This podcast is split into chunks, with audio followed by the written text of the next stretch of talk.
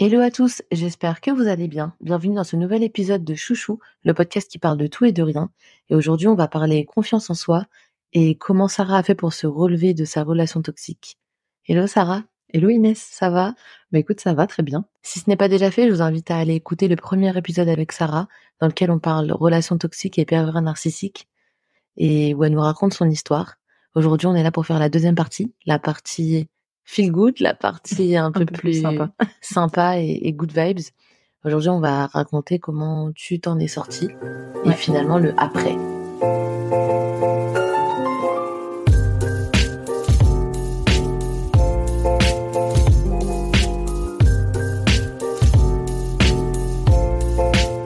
Alors Sarah, explique-moi. Dans le dernier épisode, on s'était arrêté au moment où tu t'étais sortie de cette relation, mm-hmm. tu commençais à te reconstruire t'étais allé vivre au Havre. Ça s'est passé comment pour toi? Eh ben écoute, euh, c'est vrai que les premières semaines, j'étais un peu perdue. J'avais l'impression d'avoir perdu un repère et il fallait en fait que je me retrouve peut-être avec moi-même. Donc euh, j'ai beaucoup fui le premier le, problème euh, les premières semaines dans le sens où bah, je sortais beaucoup pas forcément le soir, hein, mais j'avais toujours une activité, je, j'occupais toujours mon esprit de manière à ne pas penser et surtout euh, à ne pas me questionner sur le fait de revenir avec lui ou, retourner dans cette relation toxique. J'avais peur en fait euh, de tomber encore une fois euh, entre les mailles de son filet, on va dire, parce que bah il me contactait, il continuait de me contacter, de m'envoyer des messages et tout, et j'avais peur d'y retourner. Non, je suis restée sur mes positions et j'ai été entourée. J'attendais votre retour d'Algérie avec impatience pour pouvoir justement me reconnecter à la vie réelle entre guillemets, parce que euh, c'était vous mes piliers, donc euh, voilà, je voulais vraiment, euh, j'avais hâte de vous retrouver pour avoir conscience, reprendre en fait goût à la vie. Et donc, bah, quand on s'est retrouvés, voilà, je, je, sortais beaucoup, j'essayais toujours d'occuper mon esprit, je voilà, je, je, mangeais beaucoup. Je me suis un peu réfugiée dans la nourriture malheureusement parce que bah je fuis un peu mes émotions et puis j'avais besoin de réconfort. Donc c'est vrai que j'ai pris beaucoup de poids à cette période-là et financièrement parlant, euh, vu que j'avais arrêté les études, euh, j'ai dépensé énormément. Donc c'est vrai que je suis arrivée après dans une situation financière un peu compliquée. En fait, quand on sort de ce genre de relation, on cherche euh, tous les moyens pour aller mieux finalement. Donc voilà, j'ai recontacté des amis avec qui j'avais coupé les ponts. Donc ça m'a fait du bien de les revoir. On a pu un peu revenir sur les événements passés et j'ai pu leur expliquer ma version parce que forcément j'étais partie sans rien leur expliquer il savait pas vraiment comment agir en fait. Tu t'es sentie comprise à ce moment-là par euh, ta famille et tes amis? T'avais peur? T'avais honte? Tu te sentais comment avant les retrouvailles? Je pense que j'avais honte effectivement parce que bah forcément euh, j'avais l'impression d'avoir fait les mauvais choix et j'avais pas encore conscience que cette épreuve m'apprendrait énormément de choses. J'étais dans le déni et surtout je me disais mince j'ai raté quelque chose, j'ai raté euh, une année de ma vie, je m'en voulais énormément le plus dur dans le processus de reconstruction, on va dire, c'est que euh, le plus dur, c'est de se pardonner à soi-même. De se pardonner d'avoir fait des erreurs, parce que oui, c'est une erreur. Il faut qualifier, il faut la qualifier comme telle. C'était même un choix finalement que j'ai fait. Il faut savoir se pardonner, et ça a été le plus compliqué pour moi. Et j'avais aussi besoin du pardon de mes proches, mes proches proches quoi. Et une fois que j'ai obtenu ce pardon-là, parce qu'on a discuté énormément, etc., je me sentais mieux, mais j'avais toujours au fond de moi cette douleur, en fait. J'arrive pas à me pardonner, c'était horrible, et j'ai dû vivre avec ça. Donc lui, je commençais vraiment à l'oublier finalement. Ça devenait vraiment euh, une partie de mon passé mais j'avais toujours peur quand même. Euh, je regardais à chaque fois euh, qu'il y avait une voiture similaire euh, à la sienne. bah, je regardais la plaque d'immatriculation constamment, même si je savais que c'était pas lui, mais j'avais comme des, voilà des, des petits traumatismes, on va dire. Je voulais pas forcément rentrer chez maman parce que bah j'avais pas envie de me retrouver à la maison, là où tout s'était passé et là où tout avait commencé. Donc j'ai gardé ces petits traumas pendant un moment, mais petit à petit, bah ça allait mieux te reconstruire aussi et te réintégrer quelque part dans la société. Je dis ça parce que moi, ça m'avait marqué. Un jour, on avait pris la voiture et en fait, euh, un an, c'est court, mais en un an, il se passe plein de choses. Et sur les réseaux sociaux, il y avait l'apparition des stories sur Instagram. Je sais pas si tu te souviens. Euh, ouais. Et en fait, on était dans la voiture et tu me dis, mais comment ça marche et tout? Et en fait, pour moi, ça me paraissait tellement normal. Je me dis, mais ouais, toi, en fait, t'étais dans ta bulle pendant un an, quoi. T'étais déconnecté du monde. Bah, c'est vrai que j'avais quand même accès à tes réseaux sociaux, mais euh, je, enfin, j'allais pas dans ce genre de. Bah, c'était très rapide. En plus, quand j'y allais, j'avais peur, donc je regardais vite fait et je partais. Donc ouais, c'est vrai que je redécouvrais. Donc je m'étais recréé des réseaux, des réseaux sociaux, Instagram, Facebook, etc. Et ouais, j'avais l'impression de redécouvrir tout ça, et c'était vraiment une libération. Je me dis, bah ça y est, en fait, je peux avoir les réseaux et personne ne sera sur mon dos, personne ne contrôlera mon téléphone derrière moi. Enfin, c'est vrai que c'était une libération. Et effectivement, ouais, je redécouvrais la vie euh, autrement. J'avais même euh, des goûts musicaux. C'est, bizarre à dire, hein, mais euh, il y avait des musiques que je n'écoutais plus. Et en fait, de, le fait de réécouter ces musiques, ça me, bah, je sais pas, ça me faisait du bien. Je me disais, bah ça y est, la vie, enfin, je peux vivre la vie. Et, et voilà. Et après, bah du coup, je me suis reconstruit petit à petit. J'ai poursuivi mes études. je me suis spécialisée dans l'import-export au Havre. Je me sentais revivre en tout cas. Ça t'a quand même laissé quelques marques. Il y a mmh. quelques jours, on était dans un hôtel et en fait, euh, Sarah, elle a une manie maintenant. C'est que quand on part d'un endroit, elle vérifie 15 fois qu'on n'a rien oublié. Ouais, c'est vrai. C'est euh, bah, quand je suis partie, quand j'ai pris mes affaires et que j'ai quitté cette relation-là, j'avais peur d'oublier des choses importantes parce que je savais que je pouvais plus revenir les chercher après. J'ai vérifié, mais de nombreuses fois derrière moi, euh, tu sais, c'était comme un plan que j'avais préparé, préparé méticuleusement et j'avais peur de, de sauter une étape de ce plan et après de ne plus pouvoir y revenir. Et je me disais, mais comment je vais avancer? Donc j'avais peur, par exemple, d'oublier ma carte d'identité ou de, je sais que des papiers ça se refait, mais voilà, j'avais peur en fait qu'il utilise certaines informations ou certains documents contre moi donc ouais, ça c'est une petite euh, un petit trauma que j'ai gardé, mais bon, c'est pas c'est pas grand chose. Et le plus important, ça a été de me reconstruire et surtout de retrouver confiance en moi. Je l'ai pas encore, même six ans après, totalement retrouvé, mais en étant aujourd'hui dans une relation beaucoup plus saine et stable, j'y arrive petit à petit et je me reconstruis. Ouais. Parlons-en d'ailleurs. À quel moment est-ce que tu t'es dit que tu pouvais de nouveau t'ouvrir à quelqu'un? Puisque après cette relation avec R, t'étais fermée. Ouais. Que j'en ai tiré de cette relation malsaine, c'est que je savais en fait ce que je voulais et surtout ce que je ne voulais pas. Donc, euh, je, en fait, je scrutais euh, quand je commençais à discuter avec quelqu'un. J'essayais de décrypter un peu sa personnalité, de savoir un petit peu s'il avait des traits de pervers narcissique, s'il était, euh, s'il allait me contrôler dans ma vie. Et à chaque fois qu'il y avait un petit élément qui me faisait penser qu'il pourrait en fait avoir ce, genre de comportement, bah hop, je bloquais directement et je passais à autre chose et je voulais pas en entendre parler. Et ça, par contre, ça a été compliqué parce que bah forcément, euh, j'avais énormément de critères dans ma tête, énormément de choses qui, qui me bloquaient. Et de toute façon, je cherchais même plus en fait clairement à trouver l'amour. Hein. J'avais envie en fait juste de vivre, de me reconnecter à moi-même et surtout, euh, il faut prendre ce genre de d'expérience et je, je l'ai su après comme une leçon de vie quand on a 21 ans, on se cherche, on croit aux amours, enfin aux histoires d'amour parfaites, pardon, un peu comme dans les films. Mais moi, je suis tombée de haut. Malheureusement, j'ai commencé justement euh, la vie et puis euh, et puis la vie de couple euh, avec une expérience négative. Mais je savais comment c'était fait et que plus jamais de ma vie j'aurais à vivre ce genre de situation parce que j'avais les yeux grands ouverts. Et c'est ce que j'ai envie de dire en fait aux jeunes filles peut-être qui nous écoutent. Ouvrez les yeux, le gars est un peu romantique ou qu'il vous donne, dit des belles phrases. Non, vous êtes intelligente, ouvrez grand vos yeux et réfléchissez avant de vous mettre dans une relation. Réfléchissez avant de vous marier, réfléchissez avant de présenter quelqu'un à votre famille ou vos parents.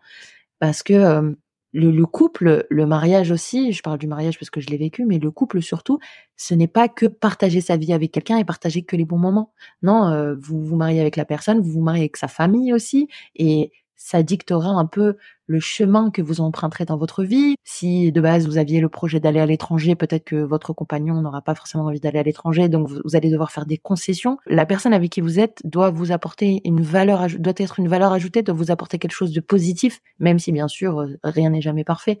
Mais vous devez en fait trouver quelqu'un qui vous ressemble et qui veut avancer dans la même direction que vous. Et ça, c'est le plus important. Et aujourd'hui, je l'ai trouvé en fait cette relation. J'ai trouvé la personne avec qui je suis très heureuse et avec qui on partage les mêmes valeurs, le happy end. Mais euh, je veux dire, j'ai été beaucoup plus loin déjà au niveau de mes critères parce que de base, mon mari a des origines euh, différentes des miennes, on va dire. Et c'est vrai que de base, j'étais par exemple bloquée que sur mon origine à moi. J'avais envie d'avoir quelqu'un de ma même communauté parce que je pensais qu'il me comprendrait beaucoup mieux, qu'on aurait les mêmes valeurs, qu'on aurait euh, euh, les mêmes aspirations. Et au final, j'ai su m'ouvrir, voir en mon mari euh, la personne qu'il était vraiment et, et s'il me correspondait vraiment à moi. Et aujourd'hui, c'est complètement le cas et c'est pour ça qu'on est vraiment alignés, lui et moi, et qu'on avance dans la même direction. Et du coup, ton mari actuel, tu l'as rencontré bah, forcément plus tard, après être passé au-dessus et être euh, reconstruite de cette relation. Qu'est-ce qui a changé dans ton approche Au-delà du fait que tu étais plus âgée et plus mature, comment t'as fait pour te dire là, c'est le bon? Bah écoute, quand j'ai rencontré R, j'avais 21 ans. Et comme je te dis, je l'ai rencontré dans des conditions où j'aspirais à une autre vie. Je sais pas pourquoi, mais j'avais envie. Pourtant, ma vie était très bien, ma vie actuelle, mais voilà, j'avais envie de changement. Et je pense que j'ai vu ce qu'il pouvait m'offrir, mais je me suis pas attardée sur la personne qu'il était. Et avec euh, mon mari, on, on, a échangé longuement. Déjà, j'ai pris beaucoup plus le temps de le connaître, euh, de de d'échanger avec lui sur vraiment ses valeurs et surtout, euh, faut se dire que on peut pas connaître une personne au bout de deux mois.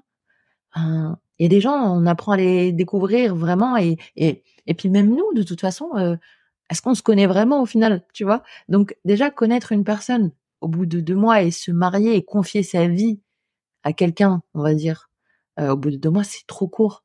Et en fait là, on a pris le temps. Je crois au coup de foudre, moi, je suis une amoureuse de l'amour et franchement, euh, j'ai eu un coup de foudre en fait avec mon mari. Mais euh, je suis pas restée que sur ça, quoi. J'ai voulu vraiment apprendre à le connaître et approfondir.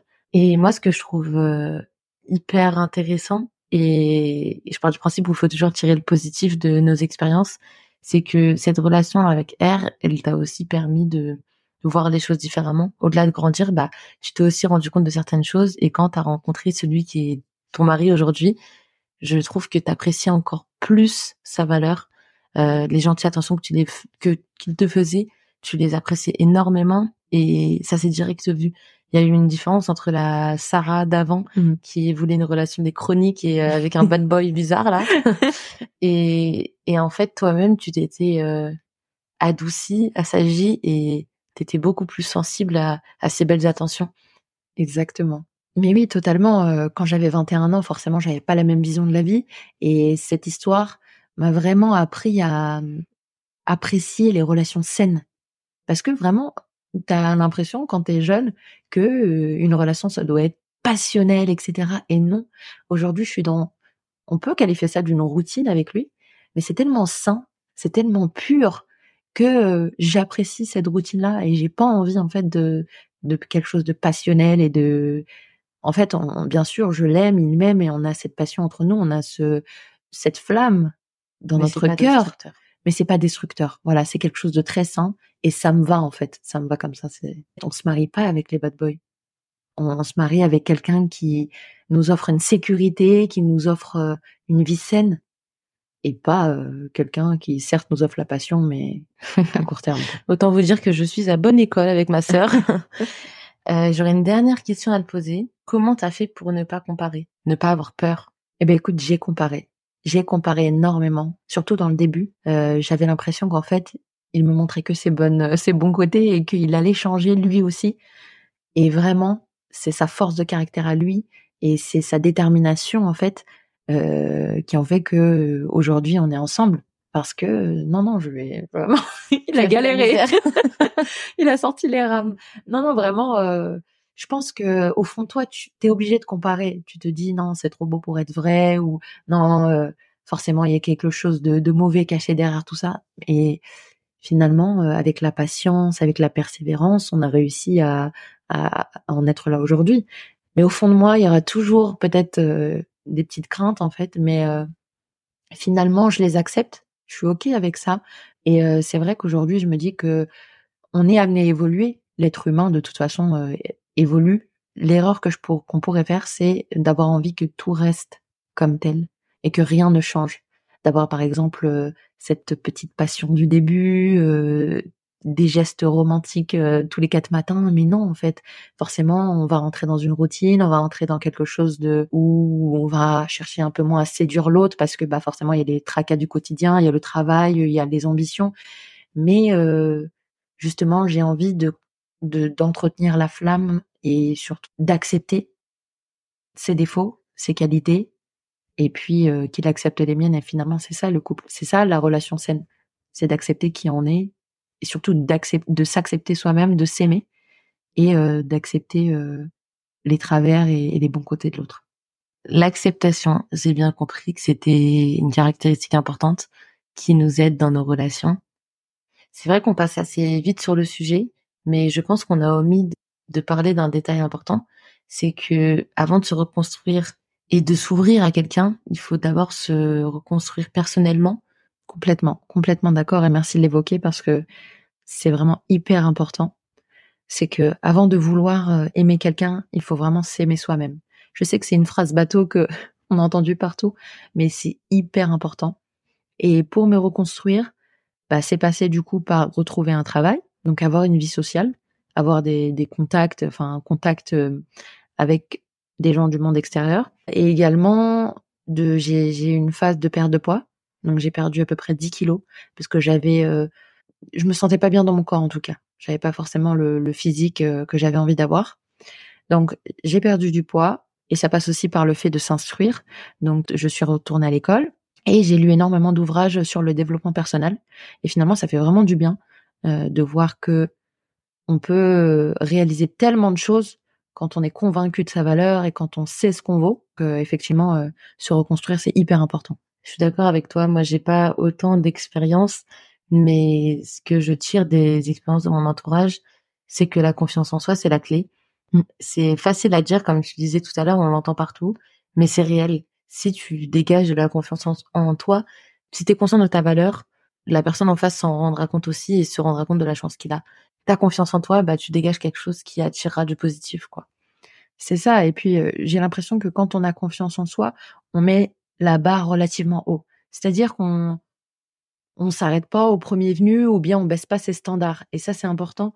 On connaît sa valeur, donc on sait avec qui on veut être. On se limite pas à être avec quelqu'un par défaut parce qu'on se dit qu'on mérite pas mieux. Et moi, euh, je pense qu'à cette époque-là, je me disais bon bah je trouverai jamais personne et, et tant pis, c'est pas grave parce que j'ai tellement maintenant de, limites, euh, enfin j'ai tellement de critères que ce sera trop compliqué en fait de les de cocher toutes les cases. Quand j'ai rencontré mon mari, je m'y attendais pas du tout, mais j'avais fini en fait ce processus de euh, reconstruction. Je pense en tout cas parce que bon même si j'ai eu qu'il a dû ramer, comme je le disais, parce que bah j'avais certaines peurs, mais euh, quelque part, je me sentais euh, vivante et euh, j'avais confiance en moi. Donc quand il m'a vu arriver, parce qu'on s'est rencontrés dans un lieu public, quand il m'a vu arriver, il m'a dit mais j'avais l'impression que tu vois, euh, t'es arrivé un peu comme un petit ange avec la lumière sur ton visage, c'est en mode je rayonnais, je rayonnais, voilà, le coup de foudre, le coup de foudre, parce que bah je m'étais apprêtée et je me sentais bien dans mes baskets quoi. Et ça c'est le plus important. T'as un mot à dire pour la fin? Bah merci déjà de m'avoir accueilli sur ton podcast. Écoutez Inès parce que ces podcasts sont géniaux et ayez confiance en vous. Écoutez votre instinct, ouvrez les yeux, ne vous laissez pas avoir par les belles paroles ou ou les, les belles actions, mais euh, et comme on dit mon mari d'ailleurs, écoute pas ce que je dis, regarde ce que je fais. C'est beau, c'est une belle belle phrase pour terminer ce podcast. Je partage totalement ton avis écoutez vos instincts et ne vous laissez pas berner par le premier venu. C'est facile à dire, moins facile à faire, mais je pense qu'au fond de nous, on est toutes conscientes de, certaines choses. On a accès à beaucoup de témoignages et, euh, et on est pas mal sensibilisé à ce genre de sujet aujourd'hui, beaucoup plus qu'avant.